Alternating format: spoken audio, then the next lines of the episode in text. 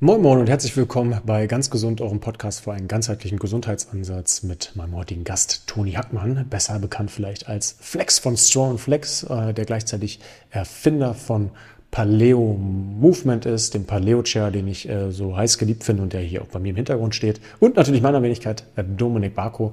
Wir werden uns heute mal über das Thema Bewegung, über das Thema Gesellschaft und Bewegung, Gesellschaft und Sitzen unterhalten, aber auch ähm, nochmal den Paleo-Chair näher beleuchten, warum ich den tatsächlich so gut finde. Da soll es jetzt aber nicht um Produktwerbung gehen, sondern letzten Endes darum, warum ich dieses Produkt so gut und so gut durchdacht finde. Denn letzten Endes geht es darum, einfach mal Sitzen zu vermeiden, Passivität zu vermeiden. Wir werden aber ganz, ganz viele wertvolle Infos hier in dem Podcast teilen zum Thema Bewegung, zum Thema Sitzposition, zum Thema Passivität, was das Ganze vielleicht auch mit dem Schulsystem, vielleicht mit uns in Europa zu tun hat, ähm, wie auch so eine artgerechte Bürohaltung funktioniert, äh, was Entspannung auch äh, mit Bewegung zu tun hat und so weiter und so fort. Also ihr werdet ganz, ganz viel mitnehmen können. Deswegen auf jeden Fall dranbleiben und ganz explizit dranbleiben, wenn ihr einen Dienstleistungsberuf habt, wo ihr viel sitzen müsst und wo ihr denkt, hey, ich komme um das Thema Sitzen nicht drum herum, dann haben wir mit Sicherheit einige gute Tipps für euch. Viel Spaß dabei.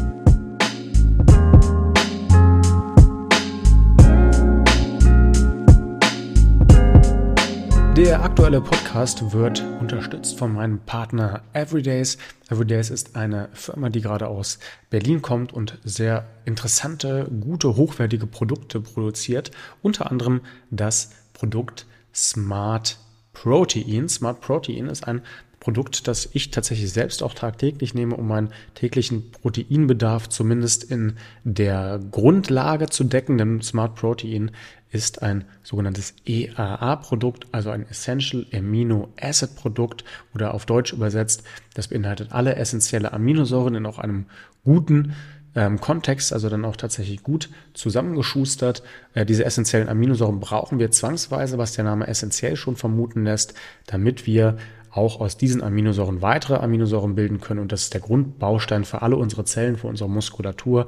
Äh, der Proteinbedarf wird bei den meisten Menschen wirklich massiv unterschätzt und deswegen halte ich es wirklich für wichtig, Proteine entweder dann regelmäßig in die Ernährung mit einzuplanen oder dann auch großzügig einzuplanen oder zu supplementieren.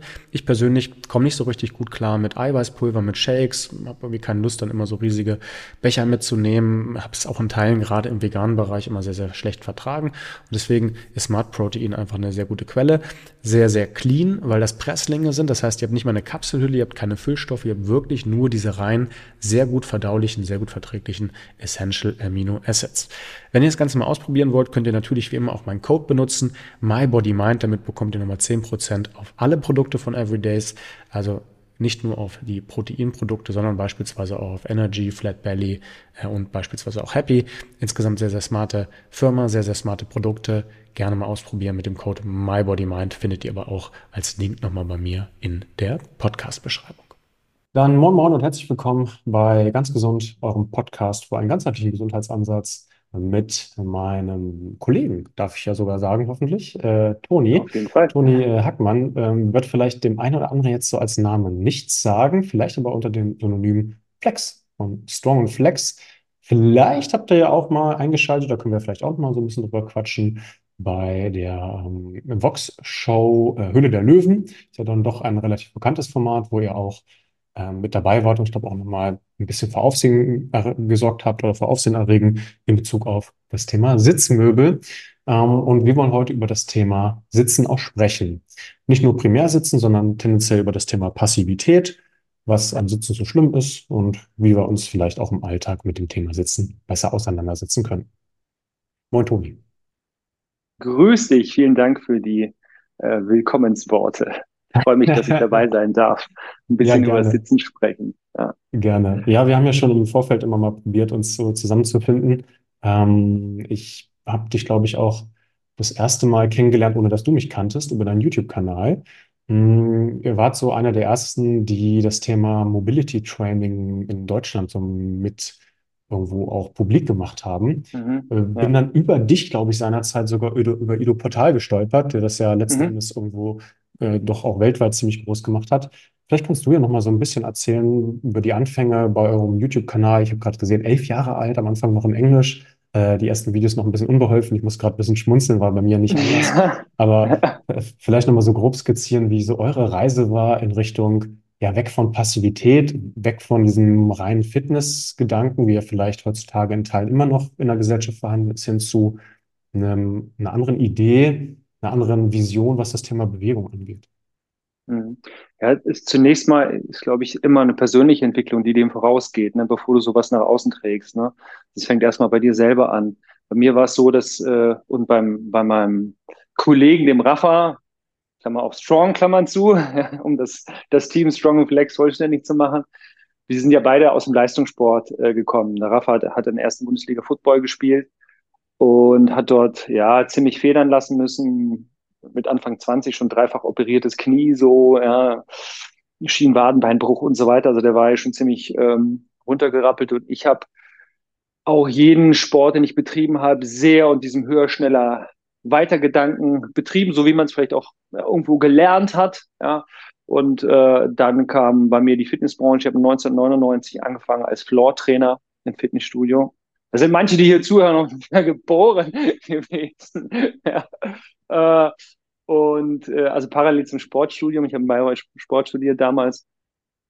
Naja, und irgendwie, äh, man hat ja schon versucht, es gut zu machen, ne, und, und hat dann auch schon gedacht, ja, denen ist auch wichtig und so. Und aber irgendwie hat es für mich selber nicht funktioniert.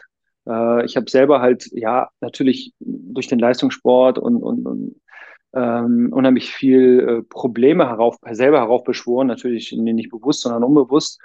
Und dann war das bei mir damals, also kurz, äh, also be bevor das dann losging mit dem, mit dem YouTube-Kanal, äh, hatte ich so das Yoga für mich entdeckt. Also ich habe irgendwie gemerkt, ich kann nicht mehr mit dem Kopf durch die Wand. Das, äh, das funktioniert irgendwie nicht. Ne? Und jedes Mal beim Laufen gehen versuchen, noch eine Runde schneller irgendwie zu sein, das, das führt einfach zu nichts. Äh, und dann habe ich mich das Yoga entdeckt und hatte dann in dem Zuge auch noch die Idee, wo ich dann gemerkt habe, okay, jetzt wirst du hier ein bisschen beweglicher. Äh, auf deiner Liste steht ja noch der Jean-Claude Van Damme Spagat. okay. Und den könntest du doch jetzt mal mit Anfang 30 draufziehen. Und das habe ich dann, habe ich dann gemacht. Also ich habe morgens immer morgens früh aufgestanden, weiß nicht, was damals war, halb sechs oder so. Mittlerweile stehe ich noch ein bisschen früher auf äh, und habe Yoga gemacht und dann immer am Spagat gearbeitet. Und äh, gut, der Rafa war damals noch, äh, der musste ja praktisch sein geliebtes, geliebtes Football äh, gezwungenermaßen dann äh, beenden. Und den hat's dann ins, ins Gym reingespült und der hat halt richtig geballert. Also der hat auf 1,76 Meter, äh, 105 Kilo Muskelmasse draufgeschleudert. Naja, und ich konnte dann den Spagat, er war breit und das waren das so irgendwie, die zwei Rollen waren verteilt. Ja. Strong und Flex. Und wie du richtig gesagt hast, damals äh, gab es ja schon einige Fitness-YouTuber, aber niemand hat dieses Thema Beweglichkeit äh, bespielt. Und naja, wir haben dann irgendwie, wir hatten, wir haben äh, damals eben als Personal Trainer schon zusammengearbeitet und hatten Handtuchservice für unsere Kunden und äh, haben Handtücher zusammengelegt, sind auf YouTube gekommen und, und dann meinte er, ja, das, da kann man sogar auch irgendwie Geld mit verdienen und so. Und ich habe ja natürlich, ich bin zehn Jahre älter als er, ein bisschen über meine Zukunft auch Gedanken gemacht. Ja, am Nachmittag bin ich auf Laufrunde gewesen, da habe ich mir gedacht, ja, Strong and Flex, das wäre doch irgendwie cool. Und so hat das Ganze dann angefangen und die erste Reichweite haben wir dann tatsächlich mit diesen Spagat-Videos bekommen. Ja. Mhm. Ja, das ähm, ist spannend. Eine Sache habe ich mir aufgeschrieben. Thema, du warst laufen und äh, dein, dein nächstes Ziel wäre jetzt nur gewesen, noch schneller zu, wesen, äh, zu, zu sein. Mhm.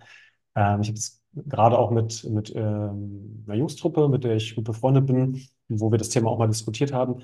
Mhm. Zielsetzung immer eine Art Fiktion beinhaltend, hey, ich muss noch schneller, noch besser, noch größer werden.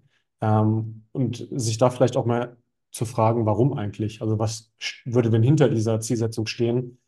Ich sag mal, eine Marathonzeit nochmal zu überbieten oder insgesamt mhm. statt 10 Kilometern 15 zu laufen oder statt, keine Ahnung, 80 Kilo Bankdrücken 100 zu machen. Das, natürlich ist es nicht, nicht verkehrt, sich auch Ziele zu stecken, vielleicht auch um eine gewisse Motivation aufrechtzuerhalten. Aber ich persönlich bin immer der Meinung, wenn man ein gewisses Grundlevel erreicht hat, was einen Fitnessstand hergibt, womit man auch zufrieden sein kann, dass man vielleicht auch sagt, hey, in der Kategorie bin ich schon gut aufgestellt, was kann ich denn außerhalb dessen machen? Und finde deswegen diese Begrifflichkeit von Sportlern eines Hybridathleten eigentlich immer ganz interessant. Ich weiß nicht, mhm. ob du das kennst. Also ja. letzten Endes feiern wir in der Gesellschaft ja viele Leute, die eine Sache richtig geil können. Also jeder weiß, äh, dass Usain Bolt schnell ist, dass Michael Phelps gut schwimmen kann, dass Cristiano Ronaldo ganz geil kicken kann. Weiß ja jeder. Aber mhm. letzten Endes finde ich es immer interessant zu sagen, hey, kann vielleicht aber auch jemand gut sein in dem, im Ausdauerbereich? Ist vielleicht jemand gut im Mobilitätstraining? Hat jemand trotzdem eine gewisse Grundkraft? Kann vielleicht mit Mhm. Ballsportarten gut umgehen? Kann kognitive äh, Dinge machen? Äh, und das ist eigentlich eher das, wonach ich persönlich strebe. Das heißt jetzt nicht, dass ich das auf alle überstülpen will, weil jeder damit Sicherheit auch seine eigene Motivation hat.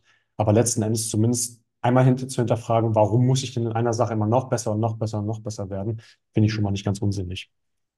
Ja, dieses, dieses, das ist natürlich sehr ego-getrieben gewesen und am, am Ende des Tages finden sich ja auch im Sport, gerade im Leistungssport oder im Fitnessstudio viele Leute auch wieder, inklusive mir, mir selber damals, wo es um Anerkennung geht. Ne? Mhm. Du willst einfach nur Anerkennung haben und dazu musst du halt besser sein. Und das ist natürlich heute etwas, wovon ich also komplett jedem abraten würde, also den Vergleich mit anderen komplett unbedingt äh, sein lassen. Ne? Das ist, das führt, also so, so wie der Vergleich, äh, wird, wird ja sehr oft wird ja der Vergleich auch nach unten gemacht. Ich bin zwar unbeweglich, aber äh, der Harald ist noch unbeweglicher, also ist alles gut, ich muss nichts machen. Ja? Oder dann der Vergleich nach oben, das habe ich auch öfters mal unter den Videos, äh, dass die Leute schreiben, sie sind total demotiviert, wenn sie sehen, äh, wie beweglich ich bin. So. Ja, dass ich mir das über Jahre erarbeitet habe, ist ein anderes Thema. Es geht ja immer nur um, um uns selbst. Ne? Du, du, du versuchst einfach äh, jeden Tag aufs Neue dein Bestes zu geben. Ja? Mhm. Und was du an dem Tag machen kannst, das machst du. Und was du nicht machen kannst, das machst du nicht. Völlig in Ordnung. Ja? Mhm. So, und, und, und so gehst du halt von Tag zu Tag, ja, und findest dann deinen Weg. Und der Hybrid, äh, ja, also wir haben ja auch angefangen als Strong und Flex, also beweglich und stark und und der Strong hat ja seine Muskelmasse dann auch auf der Strecke gelassen. Ja, und ich bin vielleicht hier und da sogar auch dann ein bisschen stärker geworden in gewissen Bereichen. Also der Strong und Flex Hybrid ne, ist ja auch so ein bisschen äh, auch, unser Ziel dann gewesen. Und heute würde ich das eben äh, auch erweitern äh, und sehr ganzheitlich sehen, so du, wie, wie es du ja auch tust und wie du ja auch arbeitest. Ähm, ja, da gehört auch, gehört auch der, der mentale, der emotionale, der spirituelle Bereich äh, mit rein. So und Mhm. und wo, warum eigentlich? Ne? Warum höher, schneller, weiter? Ich meine, heute bin ich 45. Ähm, natürlich äh, möchte ich äh, sehr, sehr lange eine hohe Lebensqualität für mich haben. Und dafür muss ich gewisse Dinge einfach nicht können. Ah, im, Im Übrigen auch kein Spagat. Ja, Ja. Schön, dass du das sagst, bin ich auch mal dazu gekommen, ja. ja, ne, das ist, also es gibt jetzt wenig Lebenssituationen, wo ich sage, ach verdammt, wenn ich jetzt einen Spagat könnte. Das hätte alles Aber geändert Leben, zwischen den beiden wirklich. Zügen, die Jean-Claude Damme. Ja, also es ist sicher für ein paar Leistungssportler äh, hilfreich, das zu können, Tänzer und Turner etc. Aber ansonsten ähm, natürlich eine, eine gut gepflegte Hüfte zu haben, ist natürlich super, super wichtig. Das wissen beide, der Körper ist um die Hüfte herum aufgebaut.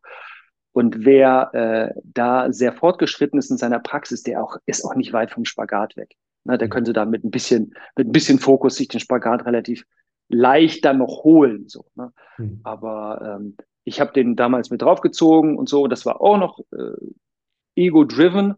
Äh, äh, aber dann die, das Interesse habe ich dann auch schon sehr schnell daran verloren gehabt. Musste das natürlich dann immer wieder noch irgendwie mal machen können und zeigen. so, ne? Und habe das, ich, ich kann es auch heute noch, äh, obwohl ich schon lange, lange nicht mehr dafür trainiere, aber das liegt einfach an der ausgewogenen Praxis.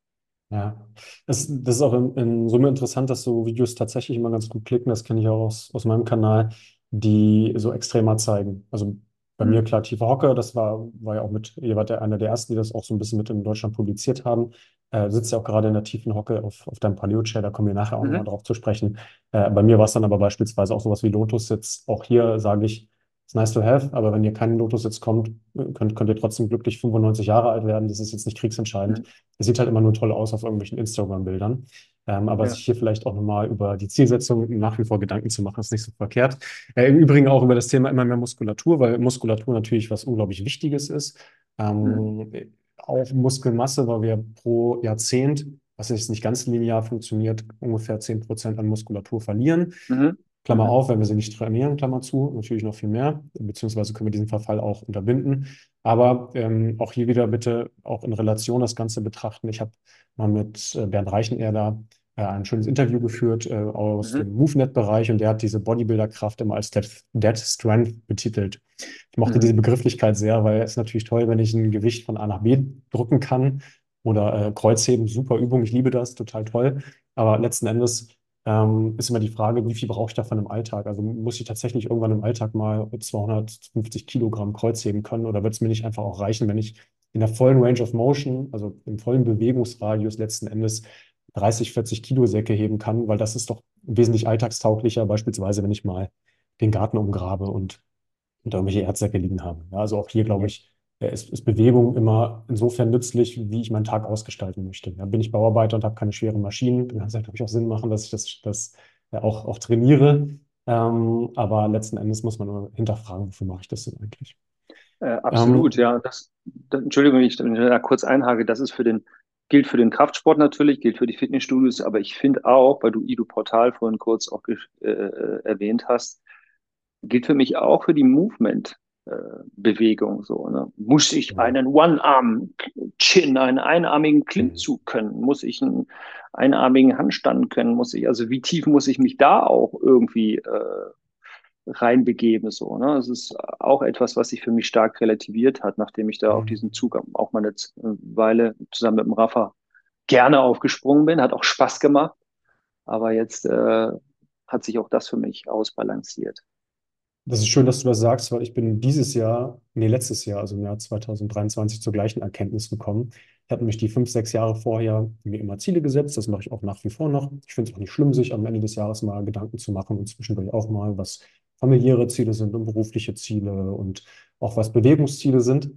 Habe aber für mich erkannt, ich habe einfach ein Bewegungslevel erreicht, was einfach schon im sehr guten Bereich ist. Und natürlich kann ich sagen, hey, ich will meinen Spagat optimieren. Und wie du es gesagt hast, na klar, ich wäre es schön, wenn ich eine, eine, eine Bridge nochmal irgendwie optimieren könnte und die dann auch, auch rollierend machen kann, indem ich übergreife. Und dann irgendwann habe ich mich aber mal hinterfragt, ja, wofür mache ich das denn? Also, na klar, es ist toll, das zu lernen, aber ich persönlich bin jetzt an einem Punkt, wo ich unglaublich viel Aufwand reinstecken müsste, um Calisthenics-Sachen zu lernen, um im Mobility-Bereich noch deutlich mehr dazu zu, zu lernen. Und die Frage ist immer, welcher Nutzen dahinter steht. Habe für mich dann beispielsweise erkannt, das ist aber eine persönliche Thematik, dass ich im kardiovaskulären Bereich nicht so gut aufgestellt bin. Also mit dem mhm. Kraftbereich war ich nie verkehrt. Ich war eigentlich, oder bin jetzt inzwischen sehr beweglich. Und da habe ich einfach gemerkt, wow, da kann ich mit meinem VO2 Max doch wirklich mit relativ wenig Aufwand was nach oben schrauben. Und das ist einfach wieder im Bereich körperliche Fitness ein, anderes Ziel, um einfach wieder dieses Thema, was ich vorhin kurz äh, skizziert habe, in, über im Gleichgewicht zu sein, was ja letzten Endes bei einem Hybridathlet der Fall wäre, ähm, das dann irgendwo mit zu targetieren, anstatt immer nur zu ja. sagen, ich muss in einer Sache richtig, richtig gut werden. Also ich würde ich würde das, ich würde das so sagen, ähm, wenn es dich befreit und wenn es dich glücklich macht, dann mach es, ja, tu was immer du, dann, dann, dann gib dir das. Also wenn es, mir ist ja nur wichtig, dass die Menschen glücklich sind, weil ein glücklicher Mensch kann auch noch einen weiteren Menschen möglicherweise glücklich machen, so, ne. Mhm. Ähm, wo man aufpassen muss, ist halt, wenn es schädlich wird, ne, weil viel Gewicht und so weiter, Reibung, ne, schnelleres Altern der, der, der Gelenke, da muss man aufpassen, aber ansonsten finde ich, sollte jeder tun, was ihn glücklich macht. Was halt oft passiert ist, dass man halt denkt, oh, ich will so sein wie der, das ist immer wieder bei dem Thema, Thema des Vergleichs. Und dann besteht unser, unser Leben ja aus zwei Zutaten, Zeit und Energie. Mhm. So, und beides ist begrenzt und jetzt darf jeder für sich selber individuell ähm, entscheiden, wo er seine Zeit und seine Energie reinsteckt. Und wenn wir in unseren Körper investieren, in unsere Leistungsfähigkeit äh, investieren, wenn wir ein Energieniveau etablieren, wo wir weniger Schlaf brauchen und so, dann haben wir ein bisschen mehr Energie, ein bisschen mehr Zeit, können ein bisschen mehr bewegen, aber äh, es ist immer, äh, ja, die, wir hatten es vorhin im, im Eingangsgespräch, der Tag hat nur 24 Stunden, das Leben ist kurz und es gibt so viel zu entdecken. Also man muss sich gut überlegen, wo man seine Zeit reinsteckt. So, ne? ja. Ich, ich hatte auch mal bei Ido Portal nachgefragt, was so in seinem Coaching, was, was man da machen muss. Und da kam gleich eine Nachricht zurück, eine automatisierte. Man müsste sich für die nächsten drei Monate mindestens äh, vier Stunden am Tag Zeit nehmen, sonst würde er gar nicht mhm. etwas mit, mit ihnen machen. Und ja, sind wir mal ehrlich, das ist schon relativ fernab von jemandem, der eine Familie und ein Unternehmen hat. Vier Stunden am Tag schon wirklich ein schönes Brett, finde ich. Ja, äh, äh, ist es auf jeden Fall. Ich meine, Ido ist natürlich top of the top. Äh, und der arbeitet halt nur mit denen, die komplett ihr Leben dafür geben wollen. Und das ist irgendwo auch, finde ich, finde ich okay und legitim. Und dann, und derjenige, der hat dann vielleicht wieder Schüler, die eine, eine Etage drunter operieren und die haben vielleicht nochmal, geben ihr Wissen nochmal weiter, dann, dann ist das wieder okay. Ich habe tatsächlich auch ein sehr, sehr äh, hohes Volumen äh, an Yoga-Praxis allerdings. und, äh, und das gibt mir aber auch sehr, sehr viel Energie, deswegen brauche ich sehr, sehr wenig Schlaf. Also ich stehe da morgens um 4 Uhr auf und dann praktiziere ich erstmal äh, so zweieinhalb Stunden. Dann habe ich über den Tag nochmal äh, noch mal eine Session. Also es sind bei mir tatsächlich drei bis vier Stunden Yoga pro Tag. Mhm. Aber nicht äh, Gymnastik-Yoga. Also das Yoga ist ja nur ein Label, ne? nur ein Hinweisschild und ist eines der meist missbrauchtesten Worte. Also wenn ich das sage, dann, dann ähm, ja, lässt es nicht gleich äh, den Rückschluss zu, worum es sich dabei handelt. Das ist vor allem spirituelle Praxis. So, ja. Ja. Äh, ja, Yoga aber ist ja nicht gleich da, Hatha-Yoga, ne? Also Yoga, Yoga, Yoga ist ja nicht nur Asanas, da gibt es noch Pranayamas und insgesamt auch eine ja, ja, genau. Philosophie. Du bist ja deutlich tiefer drin als ja, ich. Ne? es ist ein, ist ein breites Feld. Äh, aber auch da, in dem Moment, wo ich mich dazu entscheide, dieses Volumen dort zu gehen, muss ich woanders, ne, Zeit und Energie, da muss ich woanders dann Abstriche machen. Ja, und dann ist halt eben die Frage, ist, äh, ja, wo, wo die Reise hingehen soll im Leben. Vollkommen. Die Reise in dem Podcast, weil wir schon, Ja, schon äh, ein schönes Vorgespräch jetzt hatten, sollte ja auch Richtung Sitzen gehen. mhm, Ähm, ich glaube, wir beide kennen Dr. Kelly Starrett, ähm, zumindest den Ausspruch, Rauchen oder Sitzen ist das neue Rauchen. mhm, Das ist, ja- ist ja etwas, was sehr ähm, populistisch formuliert ist, aber aus meiner Sicht mhm, dennoch jetzt nicht unbedingt falsch. mhm, Ähm, du kannst ja mal sagen, als jemand, der sich als absoluter Sitzexperte inzwischen etabliert hat, äh, man sich Sitzexperte oder Bewegungsexperte oder Antisitzexperte betitelt, ist ja, mhm. glaube ich, egal. Ich denke, wir wissen alle, worauf ich hinaus möchte. Ähm, was, was meinst du oder steckt hinter diesem, hinter dieser Aussage? Meinst du das was wirklich Wahres hinter, dass man wirklich Sitzen als so eine Art ja, Ausgangsbasis für viele Erkrankungen klassifizieren kann? Ja, also das, das ja auf jeden Fall. Also ich meine, in, hinter diesem, hinter diesem, hinter dieser Headline stecken ja vielleicht zwei Bereiche. Einmal, dass n- natürlich exzessives, lineares, starres, langes Sitzen, so wie wir es Deutschen im Schnitt 9,2 Stunden am Tag betreiben, massiv ungesund ist. Und das ist jetzt nicht meine Idee, sondern da, da gibt es einfach eine, eine Studienlage, die, die ganz, ganz breit ist. Äh, Also äh, ja, von bis, ne? Also jetzt also Erkrankung des Bewegungsapparats über, weiß nicht, Diabetes, über äh, man stirbt früher und so weiter. Die erste Mortalitätsstudie zu dem Thema ist von 1952 ähm, aus London. Da hat man festgestellt, dass äh, der Busfahrer früher stirbt als sein Kollege, der Kontrolleur. So, also da, das ist hinlänglich bekannt. Äh, also es ist genauso massiv ungesund wie Rauchen, wobei jetzt, man das ist nicht, das ist ein bisschen Äpfel mit Birnen verglichen, aber es ist massiv ungesund. Und äh, jetzt ist es ja beim Rauchen nun auch so, der Raucher weiß, dass es äh, ihm sehr, sehr schadet und er macht das trotzdem. Und äh, da finde ich dann diese Headline sehr, sehr passend, weil beim Sitzen ist es noch extremer. Wir wissen es so lange schon und da herrscht eigentlich noch eine massive Ignoranz äh, dieser Tatsache äh, gegenüber. Und zwar nicht nur bei denjenigen, der, der sich vielleicht auch nicht allzu viel um seine Gesundheit kümmert bis jetzt, sondern auch bei unseren gesundheitlichen Eliten. Also die Ärzte sitzen, die äh, Professoren der Sporthochschulen sitzen, unsere Hochleistungssportler, also wirklich komplett alle. Und das ist halt, und das macht es natürlich auch schwer, äh, so eine Idee äh, eines, eines dynamischen, variablen, natürlichen, gesunden Sitz, so wie wir es jetzt auf Paleo-Chair machen können und wir beides jetzt machen, äh, dann wirklich auch zu vermitteln. Weil das ist immer wieder beim Vergleich, ne, von dem ich vorhin gesprochen habe. Ja, ja wenn es alle machen, wenn selbst der Professor Hau mich blau macht, dann kann es ja nicht so schlimm sein. Doch, guckt hier, lies nach. So ist es. Ja. Ja. Ja, es ist, es ist ja auch ungeachtet aller Studienergebnisse ähm, aus evolutionsbiologischer Sicht sehr sinnvoll. Äh, ist ja wahrscheinlich umsonst, dass ihr auch Paleo in, bei euch in, in der Wortfindung habt, beim Paleo Chair oder bei ähm, eurem Unternehmen Paleo Movement. Hm, Das finde ich interessant, weil in meinem ganzen Konzept eigentlich alles auch immer, also mein Body-Mind-Konzept, alles auch immer sich hm, daran äh, orientiert, dass wir viele Dinge evolutionsbiologisch auch sachlogisch einfach erklären können. Also ohne, dass man jetzt ja, sagt, ich muss da eine riesige Studie machen, sondern dass es einfach Sinn total. macht. Und natürlich lassen wir uns alles gern mit Studien unterfüttern. Aber auch, auch hier ist es ja so, dass wenn wir in die Zeit der Sammler und Jäger zurückblicken, ja, was wir ja alle einst gewesen sind, dann äh, hat der Tag tatsächlich ungefähr 10 bis 14 Stunden Bewegung beinhaltet. Mhm. Auch wieder abwechslungsreiche Bewegung. Das war ja nicht immer nur eine Wüste, eine karge Wüste, wo man die ganze Zeit im gleichen Tempo durchgelaufen ist, sondern unebener Grund. Äh, da hat man äh, ver- verschiedene Vegetationszonen gehabt. Da hat man vielleicht beim Sammeln sich bücken müssen. Da hat man beim Jagen vielleicht mal einen kurzen Sprint machen müssen. Äh, da hat man aber auch wieder Phasen gehabt, wo man sich ausgeruht hat und dann auch gesessen hat. Aber mit Sicherheit nicht, und da kommen wir auch vielleicht auch ein Problem auf einem äh, konstruierten Stuhl mit Lehne. Vielleicht Ja, vor vorweggeschickt, auf jeden Fall. weißt du, wann es das erste Mal so ein Konzept gab, also Stuhl mit Lehne? Weil da wird es ja irgendwann mal auch eine Erfindung gegeben haben, wo man gesagt hat, hey, das ist eine geniale Idee. Ja, ja, also zum einen bin ich da voll bei dir, die evolutorische Perspektive einzunehmen, wenn es um gesundheitliche Konzepte geht, ist immer ratsam. Ne? Also ich bin Homo sapiens, wofür nicht, für, für bin ich gemacht. Und äh, das Wort Paleo haben wir deswegen genommen, weil es äh, ja, das kommt ja von paläolithisch, alt steinzeitlich bedeutet. Also wir haben da auf jeden Fall geguckt, wir haben dieses Stuhlkonzept einfach nochmal neu denken wollen und dafür sind wir zurück in der Zeit gegangen. Und äh, ja, als Nomaden hatten wir keine Stühle logischerweise. Wir sind natürlich auch gesessen, aber jetzt eben nicht auf dem Stuhl mit Lehne. Und äh, sesshaft geworden, witzig, dass, es, dass das so heißt, ist der Mensch 9000 vor Christus, äh, so grobe Richtung. Und dann gab es tatsächlich den ersten Stuhl, Stuole, Stuhl von Stuole, und das heißt übersetzt Thron. Das heißt, das äh, erste Sitzmöbel hatte eigentlich, war einfach nur dafür da, ähm, den Stammeshäuptling äh, zu kennzeichnen oder den, ne, den, den äh, Chef oder die Chefin. Und die haben dann eben auf dem Thron äh, gesessen.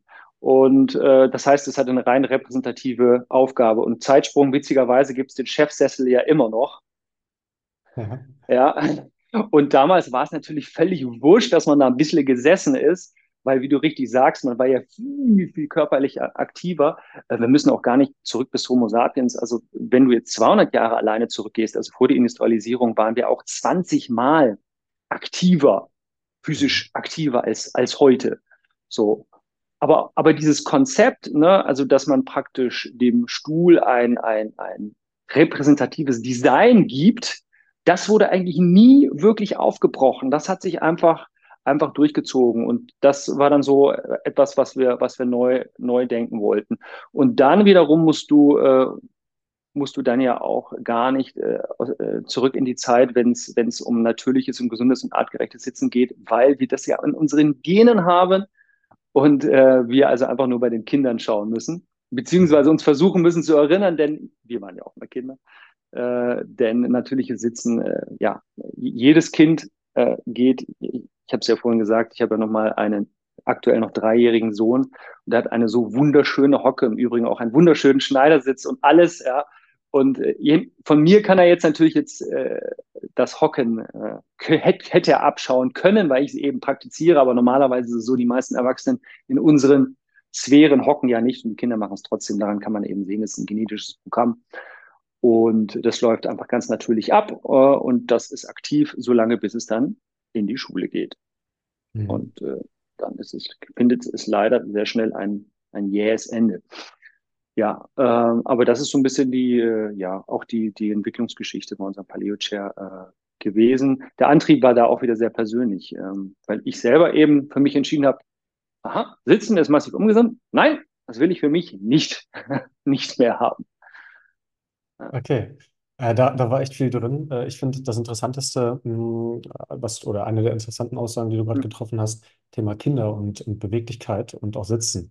Weil bei, bei mir ist irgendwann mal so ein tiefer Hocke-Video tierisch viral gegangen und deswegen kriege ich Mhm. tausende von Fragen immer zur tiefen Hocke.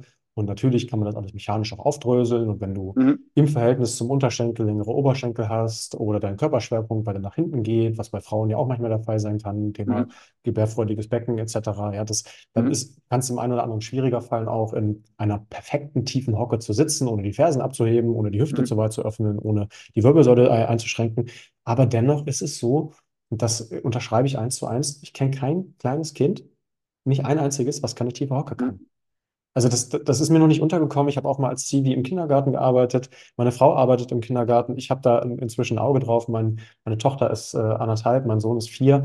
Die Mhm. Können in jedem, jeden Tag sehen, ja. in, in jedem Sitz sitzen. Ne? Also das wäre jetzt eine Ja. Stichprobe 2, das ist nicht riesig, aber dadurch, wie gesagt, Ja. dass, dass ich viel irgendwie auch von, von Kindern sehe und abgucken kann, ist es doch sehr, sehr offenkundig, dass wir es ja offenkundig als Kinder alle können. Wir können übrigens auch Mhm. perfekt diesen W-Sitz, ne, wo, wo ich immer mitgekriegt habe, uh, da gehen deine Knie sofort kaputt und guck, guck dir mal erstmal an, wie, wie ein Kniegelenk ist doch ein Scharniergelenk. Mitunter in Mhm. Teilen ja, aber auch nur bitte eingeschränkt. Also auch, auch hier, es gibt ja unglaublich viele Sitzmöglichkeiten, wenn man einfach sich mal Kinder anguckt, wie die, wenn die gar nicht drauf achten, also das nicht als Challenge sehen, sondern wenn die mit Bauklötzen spielen, Da Mhm. sitzen die im Fersensitz, da sitzen die im Schneidersitz, da stellen die ihre Füße auf, da ziehen die ein Bein an, da, da, Mhm. da fangen die auf einmal an, im 90-90 Grad Sitz zu sitzen, da liegen die auf dem Bauch, in so, sag mal, so einer Art kleinen Yoga-Cobra.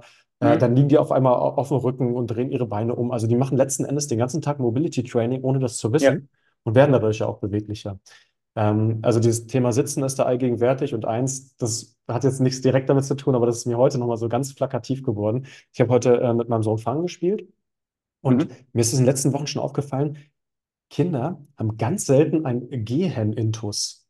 Also ich sehe Mhm. Kinder ganz selten gehen. Das ist sehr interessant, zumindest bei meinem vierjährigen Sohn. Der sprintet eigentlich Mhm. fast, fast den ganzen Tag. Mhm. Der macht andauernd kurze Sprints, hat dann wieder Mhm. verschiedene Positionen. Ganz selten so dieses genormte Tempo, was wir uns gesellschaftlich angeeignet haben. Mhm. Ähm, ich glaube, dass das persönlich einfach eine gesellschaftliche Erziehung ist, weil es ja schon etwas seltsam wäre. Und das müsste man ja schon sagen, wenn ich jetzt jemanden in der Stadt sprinten sehe, würde ich ja sagen, irgendwas stimmt mit dem nicht. Der muss voll in Stress sein oder voll in Eile.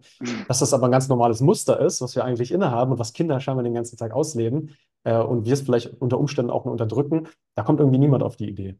Ja, es ist immer Mhm. interessant, was die Gesellschaft vielleicht auch damit mit einem macht.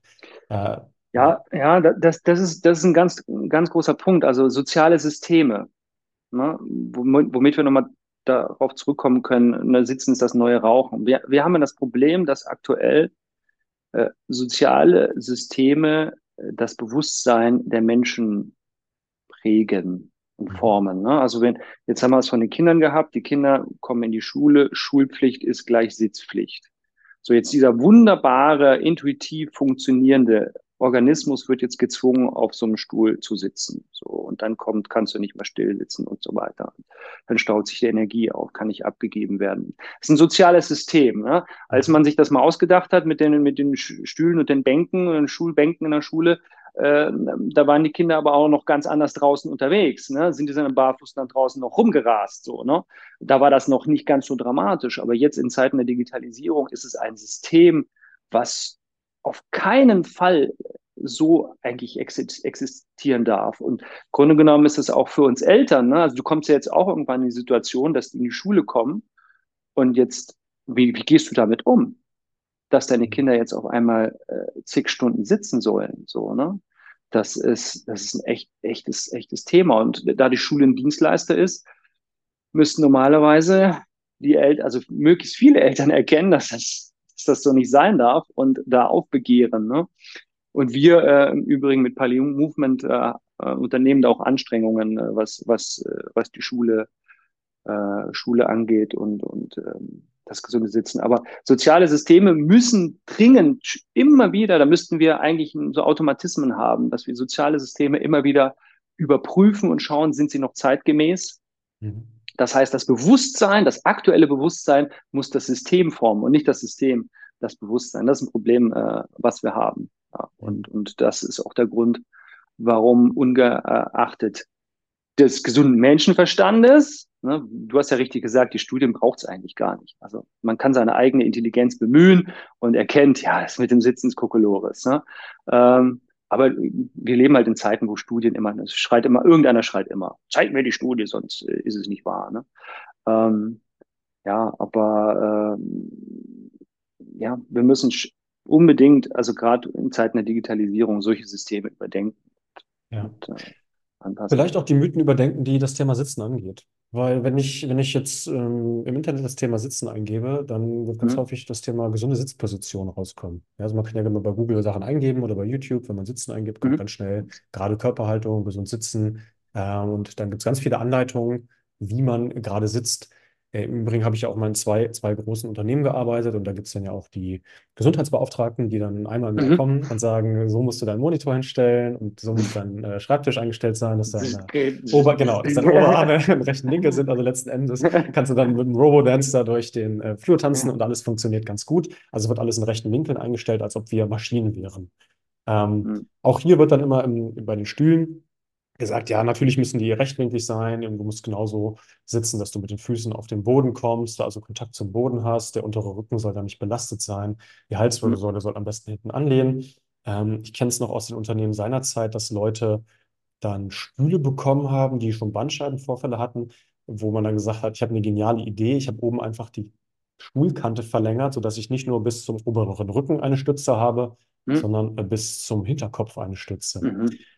Insgesamt ja schon, schon lustig, dass scheinbar Passivität auf einem Stuhl Probleme verursacht und man dann versucht, die Probleme durch Passivität zu regeln, indem man den Radius des Körpers, wo er Passivität vollbringen kann, nochmal einfach um ein paar Zentimeter verlängert. Ja, das ist, ist ja schon, schon mal witzig an sich. Ich habe mich dann immer mal gefragt, hey, wo, wo kommt das her? Und habe mal den Begriff Ergonomie gegoogelt, Mhm. Was da eigentlich hintersteckt. Weil letzten Endes heißt, könnte man das alles, was ich gerade erklärt habe, hin, unter dem Begriff Arbeitsplatzergonomie substituieren. Mhm. Ergonomie heißt letzten Endes, wenn ich es mal runterbreche, und das darf jeder gerne mal bei, bei Wikipedia eingeben, mh, ist ja eine Begrifflichkeit, die auch im Rahmen der Industrialisierung erschaffen wurde, um, und da jetzt kommt die Krux, ich bin keiner, der so gesellschaftskritisch ist, also das soll jetzt nicht den Anschein machen, als dass ich, dass ich hier total crazy bin, aber da steht tatsächlich, dass dieses Prinzip der Ergonomie geschaffen wurde, um es dem Unternehmen zu ermöglichen, dass die Arbeitgeber sehr lange arbeiten können, ohne Probleme zu Mhm. bekommen. Ja. Ja.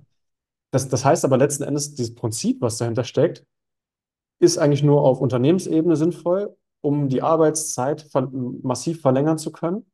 Was das Mhm. für den Einzelnen aber an sich bedeutet, dass man vielleicht dann länger arbeiten kann und sich vielleicht länger auf eine Tätigkeit konzentrieren kann, aber vielleicht auch die autonomen Reflexe unterdrückt. Hey, ich will mich bewegen, weil das kommt ja normalerweise von ganz, von ganz Mhm. allein. Ja, also wenn, wenn ich jetzt hier auch auf dem Paleo-Chair sitze, ich würde mich da auch nicht eine, eine Dreiviertelstunde hinsetzen in einer Position, weil ich dann merke, oh, jetzt ist aber auch anstrengend im Rücken. Ne? Jetzt muss ich ein bisschen was Mhm. machen, jetzt muss ich mich mal bewegen.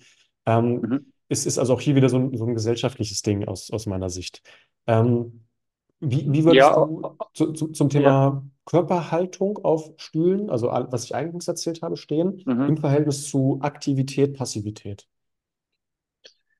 Ja, also na, na, natürlich ähm, hat eine aufrechte Haltung mal ihr, äh, ihre Berechtigung. So, ne, wenn ich, die- wenn ich die Wirbelsäule aufrecht halte, bin ich ausbalanciert. Ja, wenn ich ausbalanciert bin, kann ich mich auch entspannen.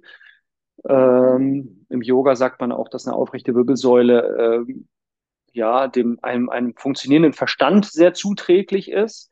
Äh, das au- auf jeden Fall, aber ist ja klar, ähm, wenn ich jetzt immer, immer und immer wieder die Wirbelsäule nur gerade halte, dann habe ich irgendwann anstatt einer hübsch beweglichen Wirbelsäule einen Besenstiel. Also insofern würde ich also auf jeden Fall dafür plädieren, äh, auch da eine gewisse Dynamik reinzubringen. Ich meine, Leben ist Bewegung und Bewegen, Bewegung ist Leben. Ne? Und, und in dem Moment, wo wir uns bewegen, passiert Stoffwechsel, passiert, passiert Durchblutung und so weiter. Und das ist, das ist einfach wichtig, ähm, dass da eine Dynamik reinkommt. Und die Lehne, äh, äh, ja, das ist etwas, äh, das bekommt man antrainiert. Ne? Das, es gibt von mir dieses Zitat, äh, Sitzen mit Lehne ist wie Gehen mit Krückstock.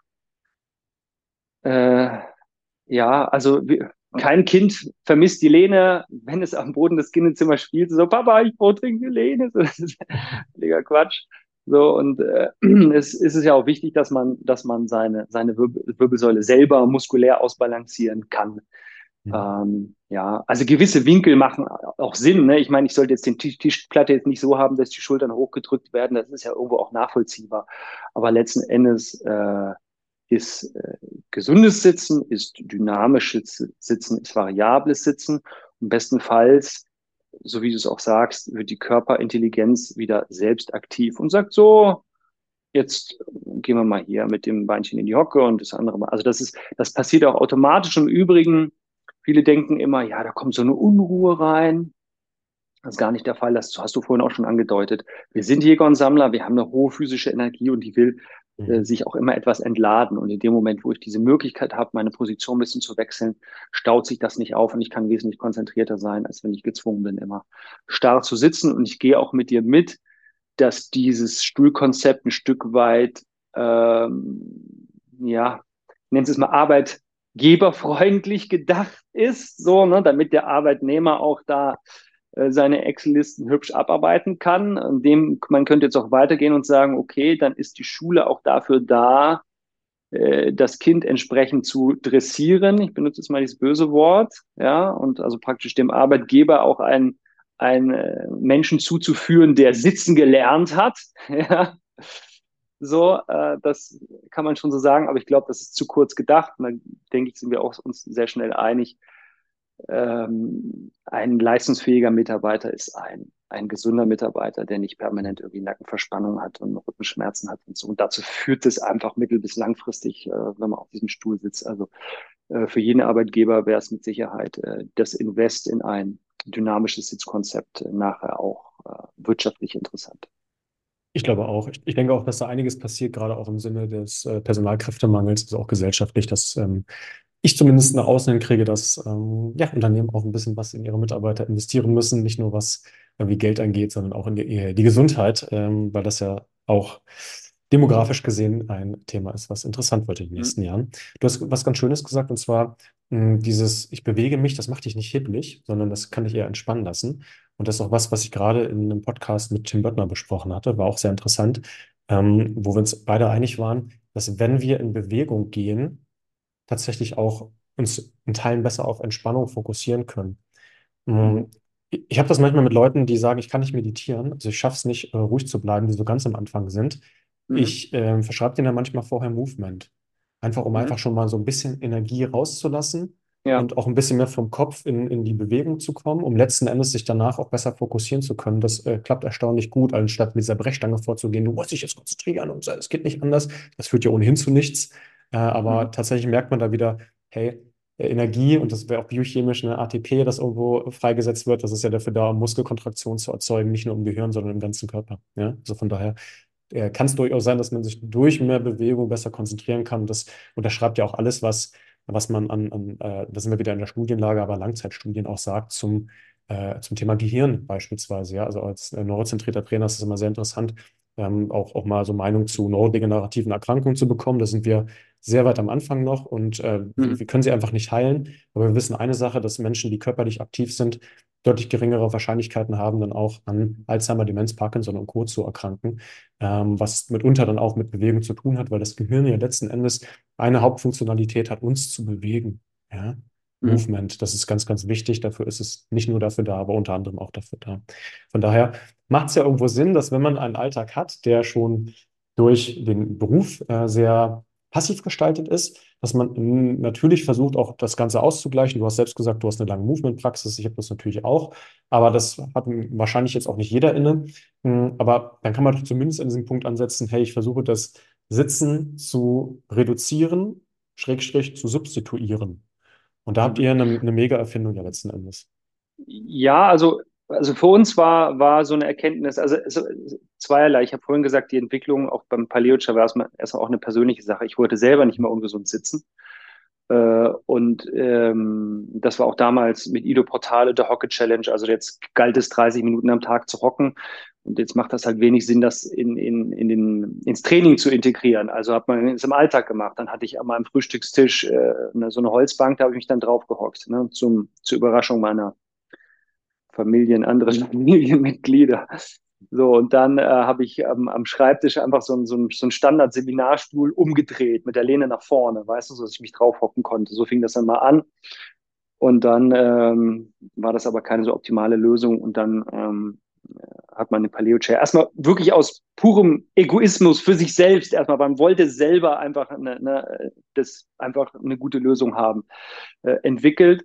Äh, und dann, ähm, ich habe ja viele Jahre sehr, sehr erfolgreich mit Rafa hier zusammen als Personal Trainer gearbeitet, von früh über spät, ein PET nach dem anderen. Und wir sind hier in Stuttgart Stadtmitte und ich gucke hier direkt drüber auf die, da ist die Sparda Bank, da ist die BW Bank und so weiter. Das heißt, da kommen dann auch Leute durchaus nach der Arbeit, die eben dann eben acht, neun Stunden gesessen sind, dann womöglich noch im Kostümchen oder im Anzug, also mit praktisch null Bewegungsfreiheit so, wir beide wissen, dass man mit so einem Menschen nicht an der Performance arbeiten kann, sondern der bringt halt einfach ein Problem äh, mit. Ja, also mhm. irgendwas, im, irgendwas tut halt immer weh. Äh, und da war für uns auch so die Erkenntnis, okay, ähm, wir können uns hier auf den Kopf stellen mit, mit, mit unserem äh, Training. Ne? Sagen wir mal, du, du kommst jetzt zweimal die Woche eine Stunde, Hashtag Total Commitment ins Training. Die Woche hat dann nur 168 Stunden. Ne? Das heißt, ein Prozent der Wochen, des Wochenvolumens sind 1,68 Stunden. Also das heißt, du bist noch nicht mal zwei, noch nicht mal zwei Prozent im Training. So, das heißt, der Schlüssel zur Gesundheit, der liegt definitiv in einem bewegten, äh, artgerechten, ich benutze das Wort mal, also unserer Art entsprechenden Alltag. Und ähm, der größte Hebel ist einfach das Sitzen. So und deswegen, deswegen sind wir mit dem Paleo Chair äh, dann an den Start gegangen, hatten eben das ganz, ganz große Glück, dass ich in meinem Kundenkreis, wie man so schön sagt, wir sprechen ja eher so ein bisschen von Lehrer und Schüler, jemand hatte, die halt äh, in der Lage ist, sowas zu produzieren. Das heißt also von der Idee, wie das aussehen könnte, bis zum Prototyp sind, glaube ich, sechs Tage vergangen. Und der Prototyp war schon sehr nah an der Endversion, obgleich wir dann trotzdem noch zwei Jahre Entwicklungszeit reingesteckt haben, damit es richtig gut Okay. Äh, ja, das, das Thema mit dem, hey, wir, wir investieren zwei, zwei Prozent am Tag in Bewegung. Ich war ja auch mal bei euch in Stuttgart unten, ich weiß gar nicht, wie lange das Ja, her ist. Acht Jahre, zehn Jahre oder so. bestimmt, Äh, ja. Ist, äh, ist interessant. Ich habe neulich mal den, das Zitat gehört von jemandem, der sein Programm so genannt hat, artgerechte Bürohaltung. Das fand ich ganz Mhm. interessant. Diese Begrifflichkeit fand ich so schön. Mhm. Weil äh, letzten Endes es ja dann genau darum geht, was, was du gerade sagst, hey, wie, wie schaffe ich es mehr Bewegung in den Alltag zu bekommen, anstatt es immer auszulagern und zu sagen, jetzt bin ich ungesund, unbeweglich, plus halt, danach versuche ich das in irgendeiner Form zu kompensieren. Ja. Äh, ist natürlich nicht, nicht verkehrt, einen Kompensationsmechanismus in Form von Training einzubauen, weil wahrscheinlich kommen wir sowieso sonst nicht auf unseren äh, Movement-Einheiten. Aber letzten Endes das, das auch äh, innerhalb des Tages hinzukriegen, ist ja das Interessante. Ja, Ähm, ist, ist einfach was ganz anderes, wenn jemand jetzt bewegt sitzt und wie, wie du es vorhin gesagt hast, das Mobility-Training passiert ist während des Sitzens mhm. und dann kommt der, der Verfassung zu dir her und sagt, Mensch, wäre ganz nett, wenn ich irgendwie auch mal einen Klimmzug schaffen würde und dann kannst du die Richtung auch arbeiten und kannst dich sagen, ja, schöne Idee, aber ich muss mich hier um andere Probleme kümmern. So, ne? Ja, ja, voll, vollends verständlich. Ja, du, du sitzt auch gerade in der tiefen Hocke, Toni, Ja. und äh, die tiefe Hocke ist ja möglich ähm, auf eurem Paleo-Chair, weil ihr ja Mhm. dieses Prinzip verfolgt, dass ihr versucht, den Boden eine Ebene weiter nach oben zu führen, also in Richtung eines Tisches. Äh, ich Mhm. muss mich da immer zurückerinnern an die Zeit, bevor meine Frau und ich Kinder hatten. Da sind wir viel durch die Welt Mhm. gereist und ich hatte auch das Glück, mit meinen Eltern früher viel zu reisen. In anderen Ländern ist das ja echt gang und gäbe, sowohl beim Essen am Tisch anders zu sitzen, als auch in verschiedenen oder an verschiedenen Tageszeiten zu sitzen. Ich, ich Mhm. kann mich erinnern, in, in Afrika war es unglaublich normal, im Boden auf der tiefen Hocke zu sitzen. Äh, Mhm. im, Im Oman war ich mal, da war es ganz normal, dass die Leute an den Bushaltestellen in der tiefen Hocke gewartet haben. Mhm. Und äh, im, im japanischen, asiatischen Bereich sitzt man ja in Teilen auch äh, in einem ganz anderen Konzept, dass man einen, einen Tisch hat, aber gar keine Stühle, sondern im Fersensitz auf dem Boden sitzt beispielsweise. Also da ist es ja Ja. schon so, dass, dass da auch kulturell scheinbar in dieser westlichen Welt doch ein bisschen was anders gesehen wurde. Ich glaube immer, dass das auch was damit zu tun hat, dass wir vielleicht so ein bisschen geprägt werden, hey, der Boden ist dreckig, das ist ja schmuddelig, fass das nicht an, Mhm. ja Bakterien. Gut, da könnte ich jetzt ein neues Fass aufmachen, Thema Mikrobiom Ja. und Bakterien, ob die schlecht sind oder nicht. Äh, aber dennoch habt ihr euch ja was einfallen lassen, dass ihr gesagt habt, hey, wir versuchen das mal zu, äh, zu, also, ja, zu reproduzieren, dass wir wieder uns auf den Boden setzen, ohne wirklich auf dem Boden zu sitzen. Ja, ja, also da sind wir wieder beim Thema soziale Systeme. Also man könnte auch sagen, okay, ich habe erkannt, äh, gesundes natürliches Sitzen äh, äh, machen uns die Kinder vor auf dem Boden, also runter auf den Boden. Und das ist ja auch nicht verkehrt. Äh, das japanische Beispiel, die haben ja diesen Tatami-Boden dann äh, überall drin, da ist es dann auch entsprechend angenehm. Ich habe jetzt hier bei mir im Studio auch diesen Sportboden verlegt. Das ist sehr, sehr ähnlich Tatami. Da kann man auch auf den Boden runtergehen. Ich kann auch einen Paleo-Chair auf den Boden stellen, Laptop drauf, kann man auf dem Boden sitzen. Nur, ja, wir sind eben in Europa. Wir haben leider den Kontakt zum Boden verloren. Wir haben nun mal Tische. Äh, und äh, die Reibung ist, glaube ich, deutlich geringerer, wenn du, wenn du dem Arbeitgeber sagst, nicht äh, schmeiß alle deine Tische raus, sondern tausch die Stühle gegen den Paleo-Chair. Äh, ja, und so, insofern ja, haben wir den Boden nach oben geholt, sodass, sodass dieses natürliche Sitzen eben äh, angedockt an ein Tischkonzept funktionieren kann. Und im Übrigen nicht nur am Schreibtisch, sondern natürlich auch am Esstisch, äh, jedweden Tisch. Und natürlich funktioniert der Paleo Chair auch standalone. Nur, äh, ja, genau, das, das, das war die Idee. Und ja, wir wollten unbedingt hocken können, aber dann die Grundposition war eigentlich die Hocke, der Schneidersitz, der Fersensitz und der Grätschsitz. So. Und wenn du die dann kombinierst, was ich jetzt ja auch hier mache, jetzt bin ich äh, rechtes Bein ist gerade im Schneidersitz, linkes äh, Bein ist, in der Hocke, so, dann ergeben sich schon mal richtig viele, viele Varianten, Sitzvarianten. Und dann irgendwann, wenn die Natur wieder reinkickt, dann kommst du auf einmal auf 100 verschiedene Sitzpositionen. Wir haben ja auch Helferlein, also du kannst ja, ich, ich habe jetzt hier so ein ganz runtergesessenes Paleo Pillow, du wirst, wenn überhaupt, auch ein ganz dünnes verwenden, wahrscheinlich eher, ne? Ähm, ja, das, also wir wollten ja auch nicht, ist jetzt nicht so, dass wir gesagt haben, so, zurück auf die Bäume, das muss jetzt wieder ganz wie damals unkomfortabel. Also wir haben ja schon für Komfort gesorgt, das kannst du hoffentlich bestätigen, dass der Paleo Chair auch ein gewisses einen gewissen Komfort mit sich bringt. Ne? Eine Seite ein bisschen weicher gemacht, die andere Seite ist ein bisschen fester für die Hocke. Ja, und, und dann haben wir eben auch die Möglichkeit dieses, des Hochkantstellens, dann das Andocken eben an die, an die Stehfunktion. Ist ja auch so ein Thema da draußen. Das ist ja durchaus angekommen, der Stehschreibtisch. Aber man weiß halt eben auch, stehen allein ist nicht die Lösung. Und der, die Menschen spüren das auch. Das heißt, der Stehschreibtisch wird viel zu wenig in seine Stehfunktion gebracht. In dem Moment, wo du einen Paleo-Chair jetzt als Bauhocker verwenden kannst, äh, äh, ändert sich das. Und ja, das ist eigentlich das, das, das ganze Ding, dass wir, es geht um Bewegungsfreiheit, ne? dass ähm, letzten Endes auch wieder so eine Körperintelligenz walten kann und äh, ja, sich, sich entfalten kann. Und das ist, also es war nie so einfach, fitter zu werden, als einfach nur äh, einen nachweislich ungesunden Stuhl rauszukegeln und dafür sich so eine Spielwiese zu holen, auf der man einfach sitzen kann, wie man es als Kind ganz intuitiv gemacht hat. Ja. Weil ich bin auch ein Fan von einfachen Lösungen, ne? Also mhm. äh, äh und da ist halt der Paleo Chair einfach ja, ganz vorne dran. Ist richtig gut, weil das, wenn man, wenn man Sachen runterbrechen möchte, finde ich es immer einen guten Hinweis zu sagen, mach dir doch ungesunde Sachen mal möglichst schwierig. Also du musst, also ein Beispiel dafür wäre jetzt im übertragenen Sinne, wenn, wenn du ein Zuckerjunkie bist, dann pack doch die Süßigkeiten nicht genau dahin, wo du jedes Mal zugreifst, weil du das dann daran siehst. Ne? Wenn, wenn du ein Raucher bist, würdest du ja auch mit Rauchen aufhören willst, würdest du auch nicht als erstes sagen, hey, ich packe die erste Schachtel Zigaretten morgens ähm, auf, direkt neben mich, äh, wenn, wenn ich aufwache, auf meinen, meinen Nachttisch. Ja? Ähm, und im Umkehrschluss kann ich ja Sachen, die mir gut tun, aber auch versuchen, mir möglichst einfach zu machen. Und der Paleo-Chair würde das ja letzten Endes machen, zu sagen, hey, mir tut Bewegung gut, also macht mir Bewegung einfach ja, mir tut Bewegung auf dem Boden gut, dann packe ich mir eine ausgerollte Yogamatte hin, sodass ich erst gar keinen Workout draus ja. mache und die irgendwie zur Ecke packe. Ne, du und ich, äh, wir, wir haben Hängemöglichkeiten. Ich habe hier einen Basketballkorb. Ich, ich habe hab überall was, wo ich Klimmzugstangen aufgehangen habe. Also es ist, mhm. ist äh, recht, recht einfach, das Ganze mhm. auch in die Praxis umzusetzen, wenn man es sich möglichst einfach macht. Also warum sollte man sich denn so schwierig ja. machen und dann äh, einen Stuhl nehmen, wo man dann nur zwei oder maximal drei Sitzpositionen ja. verwenden kann? Ja fairerweise muss man sagen, dass natürlich jemand, der äh, bei dem die Beweglichkeit schon arg den Bach runter äh, wurde.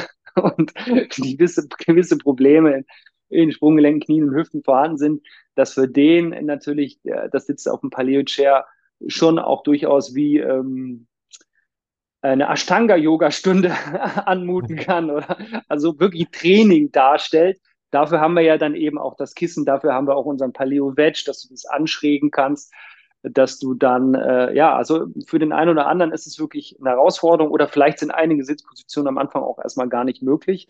Also so fair muss man sein. Ähm, wenn man vorher schon die Arbeit gemacht hat, hat man natürlich einen super Zugang und vor allem Kinder, ne, die sind auf dem Paleo-Chat. Das ist für die, da gibt es überhaupt keine, keine Barriere. So, ne? Bei, bei Erwachsenen oder Leute, die jetzt vielleicht schon länger im, im, Beruf, im Berufsleben drin sind und eine, eine sitzende Tätigkeit ausüben, kann das durchaus ähm, ja auch mal so aussehen, dass man vielleicht ein Paleo-Chair hat und noch switchen muss zwischen dem Stuhl mit Lehne und dann wieder auf den crazy Paleo-Chair. Aber äh, trotzdem, ich kriege halt so, also weißt du, wie lange machst du eine Dehnübung so, ne, da draußen? Eine Minute, zwei, uh, Dominik hat gesagt, ich muss zwei Minuten da drin bleiben, damit was vorwärts geht, so, ne? Aber auf dem Paleo-Chair kann es halt mal eine halbe Stunde im Fersensitz sein, ne? Und auf einmal öffnen sich die, die, die, die, äh, keine Ahnung, Patellasehne, die, an die du sonst nie drankommst, ne? Die so, das ist der Effekt, ist enorm, ja, die Sprunggelenke, weil du halt so ein hohes Volumen gehen kannst. Das ist so, so wertvoll. Und du musst ja, du sagst ja schon richtig, du musst ja nicht von jetzt auf gleich starten mit, hey, ich habe einen 10-Stunden-Arbeitstag am äh, meinem Vollzeittag und ich fange irgendwie an 10 Stunden mich da auf Fersensitz zu setzen. Das wär, wär, die Körperintelligenz wird das gleich unterbinden und ist genauso, wie du sagst. Ich habe es ja auch zwei meiner Mitarbeiter gegeben und äh, eine Mitarbeiterin, die benutzt ihn halt partiell. Die nutzt halt zwischendurch dann mal wieder ihren alten Stuhl, das ist ja auch vollkommen okay. Solange sich das Substi oder sukzessive verändert, ist das ja vollkommen in Ordnung. War bei mir übrigens auch so. Ich habe am Anfang tatsächlich gemerkt, ach, ach was, mein Rücken muss die ganze Zeit arbeiten, das ist ja echt voll anstrengend ohne Lehne. Ähm, ich habe jetzt seit, glaube ich, fünf oder sechs Jahren keinen normalen Stuhl mehr, äh, zumindest in meinen mhm. Bürotätigkeiten. Also beim Essen habe ich es tatsächlich schon noch äh, und ich vermisse es nicht. Also äh, es ist tatsächlich ein Effekt, der nach und nach kommt, aber genau wie beim Kraftaufbau ist es ja auch nicht so, dass man mit der Intention hingeht, ich gehe jetzt ins Fitnessstudio und nächste Woche will ich aussehen wie Hulk Hogan, sondern da muss ich natürlich auch ein, ein bisschen warten, bis ich äh, mir das antrainiert habe. Ja, das, das braucht ein bisschen seine Zeit und es ist, äh, ist auch völlig legitim, aber ja. Es, es, es ändert so viel, ne? Also und, und umseitig äh, so eine komplette Berufskarriere auf dem Stuhl, ähm, ja, führt zu, zu nichts Gutem auf jeden Fall. Ja. Okay. Toni, mein Lieber, wir kommen äh, zum Ende des Podcasts. Ich habe auch noch gesehen, dass, dass ihr ähm, ein paar, paar andere Produkte auch noch mit am Start habt. Äh, bin ich auch ganz gespannt. Willst du vielleicht über die noch mal mit erzählen? Ja, also du hast ja auch schon, ähm, ich sehe es auch bei dir im Hintergrund, äh, vom, vom Thema Hängen gesprochen. Das ist ja auch eine, eine der, wieder, ich habe vorhin gesagt, ich bin ein Fan von einfachen Lösungen der ganz, ganz einfachen Sachen sich was unglaublich Gutes zu tun. Ne? Wenn man sich bewusst macht, während wir stehen, gehen, sitzen und laufen, sind wir halt permanent komprimiert durch die Schwerkraft. Wenn wir uns äh, die, die, die Wirbelsäule anschauen, die Bandscheiben, sind die ganze Zeit gestaucht. Und in dem Moment, wo ich mich über Kopf festhalte, kehrt, ist ja fast schon ein Zaubertrick, ja, äh, kehrt sich die Schwerkraft um, die die Bandscheiben werden dekomprimiert, die können aufatmen, die funktionieren ja nach dem Schwammprinzip, ne, können ein bisschen Nährstoffe tanken, die Schwerkraft weiß, wie gerade geht. Ich werde ein bisschen ne, geresettet in die Mitte gebracht. Und deswegen haben wir äh, eine reine Hanging Bar rausgebracht. Also mutet vielleicht optisch im ersten Blick ein bisschen an wie, wie äh, eine Klimmzugstange. Kannst du auch dran machen, insbesondere wenn du sie über die Tür montierst. Aber wir wollten eigentlich etwas äh, rausbringen, was, wo die Hürde sehr gering ist, das auch mal ins Büro zu hängen oder, oder auch ins Wohnzimmer. Weil das war immer so das Ding, wir haben dann, haben wir gesagt, ja, Mensch, äh, Karl, du musst hängen. Und Karl hat sich dann was zum Hängen besorgt, sag ja, und? Wo ist jetzt deine Hängemöglichkeit? Ja, unten im Keller. Ja, warum? Ja, weil Elfriede gesagt hat, das läuft nicht im Wohnzimmer. sieht, sieht scheiße aus. Ja, dann ist es nämlich wieder ein Workout, da muss er runtergehen, ne? Der liebe Karl. dann, dann macht der Ja, aber das, das Ding ist, du weißt ja selber, ne? Also das, wenn das irgendwo ganz, ganz in deiner Nähe ist, äh, du, über der Tür vielleicht, durch die du durchläufst, dann ist, hängst du einfach viel, viel mehr. Und deswegen, das ist auch nicht besonders raumgreifend, ne? das ragt also nicht besonders weit in den Raum. Es ist eine ganz einfache, cleane Optik und eine schöne Haptik hat tatsächlich mein, mein Bruder entwickelt, der auf seinem ersten Bildungsweg Schreiner oder wie man im Norden sagt, Tischler, äh, Tischler ist und äh, genau, wird auch hier im, in, wird tatsächlich in Osnabrück gefertigt. Und dann haben wir, also was total abgefahren ist, das ist eben unsere Paleo Mattress, unsere Matratze, ähm, wo wir auch wieder mit der Evolutor unter Einnahme der evolutorischen Perspektive eben eine, eine Matratze entwickelt haben, die dir in der Form einzigartig ist, wobei wir dort sehr, sehr stark profitiert haben von der Expertise unserer Produzentin, die ist nämlich seit vielen, vielen äh, Jahren, seit Jahrzehnten äh, in dem Bereich äh, medizinische Matratzen, ähm, äh, ja, ein absolutes Genie. Und die hat uns dabei geholfen und das ist, äh, um es ganz kurz zu machen, wir sind auch zum Schluss gekommen, dass äh, natürliches äh, und, und gesundes Liegen eher auf einem festen, nicht harten, aber eher auf einem festen Untergrund äh, sein sollte. Und dann ist der Untergrund idealerweise äh, eben nicht ganz äh, plan und eben, sondern hat eine organische Oberfläche. Und das hat unsere Paleo Mattress, da benutzen wir so eine Würfel Würfeltechnologie. Das ist eine Wahnsinnshandarbeit. Wenn ich da in einer Produktion bin, die irgendwie jedes Mal tun die mir leid, weil diese, diese also in so einer, ich, ich habe neulich war mal da, da ist eine große Matratze ähm, produziert worden, 1,40 Meter auf zwei. Da sind 1120 Würfel, Würfel, die manuell in diese, in diese, ja, in der Fertigung reingestopft werden in so ein Netz. Die haben dann Höhenunterschiede und sind, sind auch unterschiedlich, haben unterschiedlichen Härtegrad. So ergibt sich diese geniale Oberflächenstruktur. Und du schläfst traumhaft es ergibt sich so eine kleine Mikromobilisation, weil du immer so ein bisschen deine Position suchst, wenn du die Position wechselst. Du stehst also etwas mobiler auf, hast nicht so sehr die Morgensteifigkeit. Ja, ist, ähm, ich, ich selber liebe sie. Ähm, also der Egoismus ist auch da ein bisschen, ein bisschen getragen. Immer wenn ich, wenn ich woanders schlafe, wenn ich jetzt, wir gehen jetzt nochmal noch mal auch ein bisschen in Urlaub und dann hoffe ich immer, dass die Matratze nicht so weit weg ist von dem, was ich zu Hause gewohnt gewohnt bin. Ja. Können wir ja auch nochmal drüber sprechen, ob du auch mal in den Genuss einer solchen schönen Liegefläche kommen möchtest. Du siehst gerade meine Augen strahlen. es ist echt großartig, aber es ist ein schwierig, bisschen schwieriges Thema. Es ist ja. schwerer zu vermitteln, äh, wie jetzt das Thema Sitzen zum Beispiel, dynamisches Sitzen. Das ist es vielleicht auch. Und ähm, das, das vielleicht nochmal zum Ende. Wir sprachen ja eingangs auch über euren, oder ich habe es kurz erwähnt, über euren Auftritt bei äh, Vox, bei Die Hülle der Löwen. Mhm. Ihr seid ja äh, sehr publik. Aber ich habe es mir, mir angeguckt, habe mich gefreut, habe es mir aufgezeichnet und habe es mir dann abends ja. mal angeschaut. Äh, und da habt ihr ja, äh, ohne da irgendwas vorwegnehmen zu wollen, aber ich denke mal, die ja. meisten werden es gesehen haben, keinen Deal bekommen. Ähm, auch weil, ja. das, weil die Produkte ja einfach erklärungsbedürftig sind. Ich glaube, das war mhm. unter anderem zumindest mit, mit einer eine Begründung dazu. Ähm, ja. Vielleicht auch, weil die Gesellschaft noch nicht so weit ist, manche Sachen zu akzeptieren, weil es vielleicht abseits oder für die, für die Leute noch zu crazy ist zu sagen, ich habe keine Lehne am Stuhl. Ähm, äh, von, von daher ist es ja ganz schön, dass man, dass man hier vielleicht auch nochmal die Möglichkeit hat, Dinge nochmal so ein bisschen ausführlicher zu erklären und sich Leute, die sich das hier anhören und auch jetzt noch dran sind, einfach auch Zeit nehmen und wissen, hey, okay, ich verstehe, was dahinter steckt, was ich jetzt nicht auf den ersten Blick sehen kann. Ja, weil das macht es ja immer ja. in der heutigen Zeit sehr schwierig, dass man Sachen ja irgendwie immer in 30 Sekunden erklären muss, sonst hat man gar keine Aufmerksamkeitsspanne mehr. Ähm, und von daher ja, umso schöner, dass ihr euch da die Mühe gibt und da weiterdenkt. Ja, also ich bin auch dankbar, dass, dass du mir die Plattform jetzt geboten hast, da nochmal drüber zu sprechen. Am Ende des Tages bleibt es aber, wie auch Bewegung, es wird zu viel darüber gesprochen und es wird sich zu wenig bewegt. Und auch beim Paleo-Chair ist nachher das Erleben äh, das Entscheidende. Ich selber habe ihn ja nun erfunden äh, mit äh, Hilfe äh, der Produzentin, die also das, den technischen Bereich natürlich da, ne, ich habe ja nur gesagt, so, das muss so ein Würfel in den und den Maßen und dann tun wir da wie so ein Meditationskissen drauf. Und sie hat dann natürlich das Ganze technisch umgesetzt. Ähm, aber das erste Mal, als ich dann da meine Buchhaltung mal sechs Stunden lang auf, nicht mehr auf einem normalen Stuhl, sondern darauf gemacht habe, das war wirklich erleuchtend. Also auch für mich, ich habe das nicht kommen sehen, dass das so geil ist. also an die Leute da draußen, ihr, ihr werdet nicht umhin kommen, euch so eine, so eine Kiste zu holen, sonst werdet ihr, ist das für euch nur ein Märchen, was ihr glauben könnt äh, oder nicht. Beides wird euch der Wahrheit nicht näher bringen. Ihr müsst es ausprobieren. Wie so häufig im Leben. Und ich kann ja auch nochmal sagen, ja. äh, ist ja nicht so, dass Toni gesagt hat, Dominik, bitte bring mich in den Podcast, ich will hier mein Produkt bewerben, sondern dass ich Toni gefragt habe, kannst du nicht mal zu uns kommen? Äh, und das ist mir immer ganz wichtig, dass Sachen, die ich hiermit empfehle, dass die ähm, ja, von mir immer vorgeprüft werden. Wie gesagt, mein ganzes Team hat welche. Ich habe ja auch einen.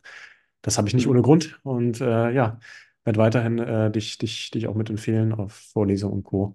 Und ja, wenn ihr, wenn ihr von äh, Toni mal ein bisschen was sehen wollt, gerne über Strong Flex, über den YouTube-Kanal. Wenn ihr ähm, die in Paleo Chair mal testen wollt auf Paleo Movement, ähm, findet ihr alle Informationen. Und ich werde euch das Ganze natürlich auch nochmal in den Show Notes und bei YouTube in der Beschreibung verlinken. Ansonsten, Toni, hat total Spaß mit dir gemacht. Ähm, es war schön mit dir zu plaudern und hoffentlich bis zum nächsten Mal. Ja, ging mir genauso. Genau, wir haben bestimmt noch mal ein, ein schönes Thema, über das wir sprechen können. Vielen Davon Dank und äh, ja, bis bald. Hau rein, Toni. So, das war es auch schon wieder bei uns mit unserem Podcast zum Thema Sitzen mit dem lieben Toni.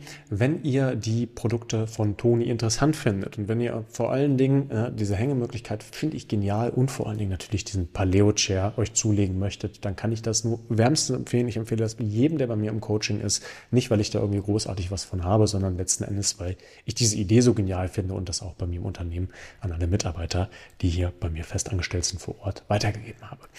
Ähm, wenn ihr da trotzdem noch mal ein bisschen sparen wollt, dann äh, gebe ich euch da gerne auch noch mal ein paar Codes mit in die Videobeschreibung bei YouTube und in die Podcast-Beschreibung, die Show Notes, überall da, wo ihr die Podcasts hört, mit, glaube ich, auch noch mal ein paar kleinen Prozenten. Äh, wenn nicht, aber zumindest mit dem Link, wo ihr die Produkte findet. Und dann könnt ihr da euch einfach auch noch mal ein bisschen austoben und das Ganze einfach mal ausprobieren, weil zu verlieren habt ihr maximal, dass wenn er euch nicht gefällt, ihr ihn einfach wieder zurückschickt. In dem Sinne, viel Spaß beim Ausprobieren. Lasst mich gerne wissen, ob ihr die Folge interessant fandet. Gebt mir gerne auch einen Daumen nach oben oder eine positive Bewertung beim Podcast, damit ich weiterhin auch so hochwertige und gute Gäste einladen kann. Haut rein, bleibt geschmeidig. Bis zum